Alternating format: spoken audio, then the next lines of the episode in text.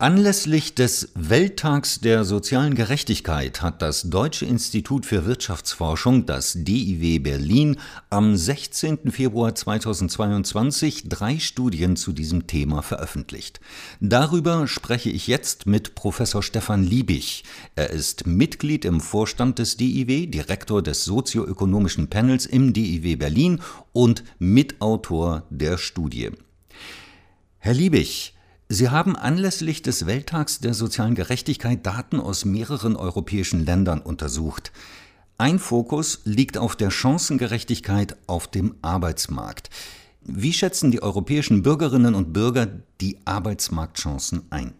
Also wichtig bei dieser Studie ist, dass wir die Befragten, und das sind mehr als 50.000, die wir da 2018 bzw. 2019 befragt haben im Rahmen des European Social Survey. Ähm, wir haben die Befragten nach zwei Aspekten gefragt der Chancengerechtigkeit. Einmal, wie bewerten sie ihre eigenen Chancen am Arbeitsmarkt und wie bewerten sie ganz allgemein die Arbeitsmarktchancen in ihrem Land. Und wenn wir zunächst schauen, wie bewerten sie ihre eigenen äh, Chancen, dann äh, sehen wir, dass ähm, die Befragten zu 50 Prozent sagen, dass sie eine faire Chance am Arbeitsmarkt äh, haben, wenn sie jetzt sich eine neue Arbeitsstelle suchen würden. Äh, also 50 Prozent, ähm, das ist schon relativ äh, gut, würde ich sagen. Ähm, aber wenn wir uns dann anschauen, wie die Bewertung im Land dann aussieht, dann sind das dann tatsächlich äh, nur noch 26 Prozent, die sagen, in ihrem Land hätten alle eine faire Chance, einen Arbeitsplatz zu bekommen. Welche Personengruppen schätzen denn die Gerechtigkeit ihrer eigenen Chancen als besonders niedrig ein? Ähm, was wir sehen, sind, dass insbesondere die Personen mit Migrationshintergrund ihre eigenen Chancen deutlich geringer wahrnehmen. Und aber auf der anderen Seite die Chancen allgemein in der Gesellschaft durchaus als höher einschätzen. Ja, also hier haben wir genau dieses Auseinanderdriften von Bewertung der eigenen Situation und die Bewertung der äh, Situation in der Gesellschaft. Also einmal Personen mit Migrationshintergrund. Negativ bewerten ihre Arbeitsmarktchancen auch Frauen und Personen mit schlechter Gesundheit. Das sind äh, die Faktoren, die wir uns angeschaut haben. Und wie im Prinzip auch zu erwarten ist, die Personen, die Arbeitslosigkeitserfahrung haben, bewerten ihre Chancen auch negativer.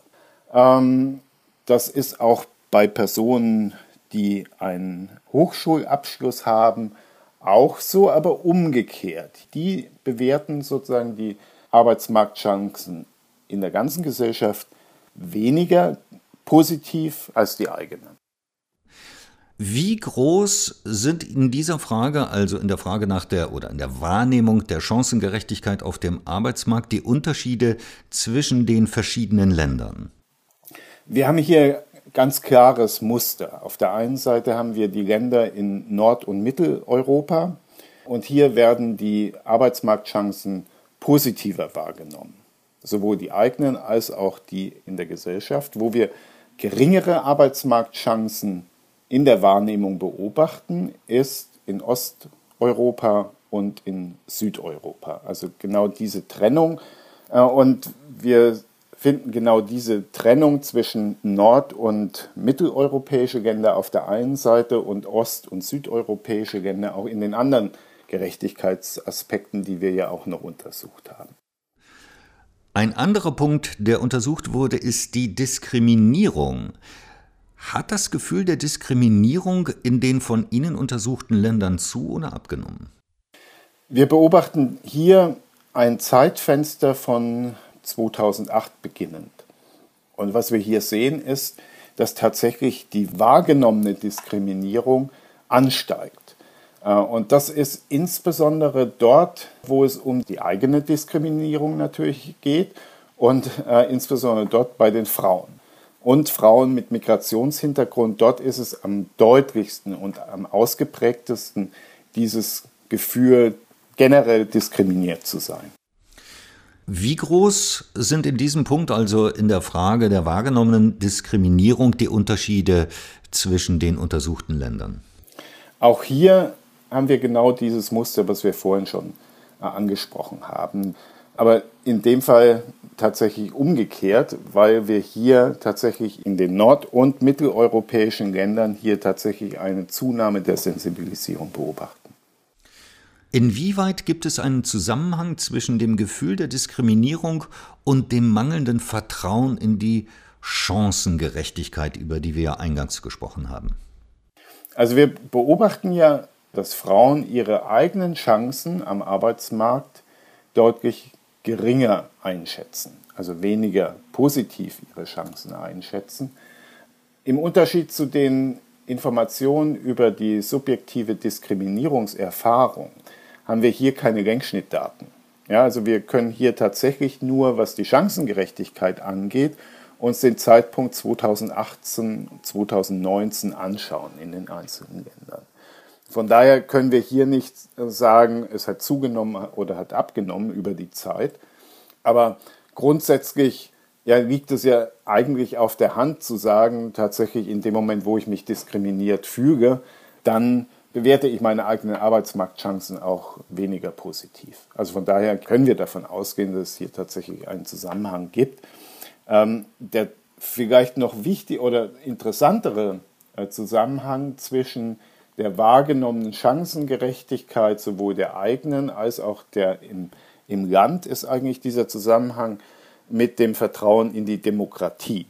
Und der zeigt sich eben dort, wo wir eine positive Einschätzung der Chancengerechtigkeit beobachten, dort finden wir auch ein höheres Vertrauen in die Demokratie. Und das ist ja auch ein Punkt, äh, den wir unseren Analysen vorangestellt haben, dass wir der Überzeugung sind, dass die Chancengerechtigkeit in einer Gesellschaft und in dem Fall eben auch die Chancengerechtigkeit am Arbeitsmarkt entscheidend auch ist für das Vertrauen in die Demokratie. Und daraus sich sozusagen auch die Bedeutung von sozialer Gerechtigkeit natürlich ergibt, weil soziale Gerechtigkeit gleichsam die Voraussetzung dafür ist, auch dass Personen Vertrauen in die Demokratie haben und sich dann eben auch entsprechend politisch äh, am Willensbildungsprozess beteiligen. Herr Liebig, das war ein sehr umfassender Blick auf das Thema soziale Gerechtigkeit. Ich danke Ihnen für das Gespräch. Sehr gerne.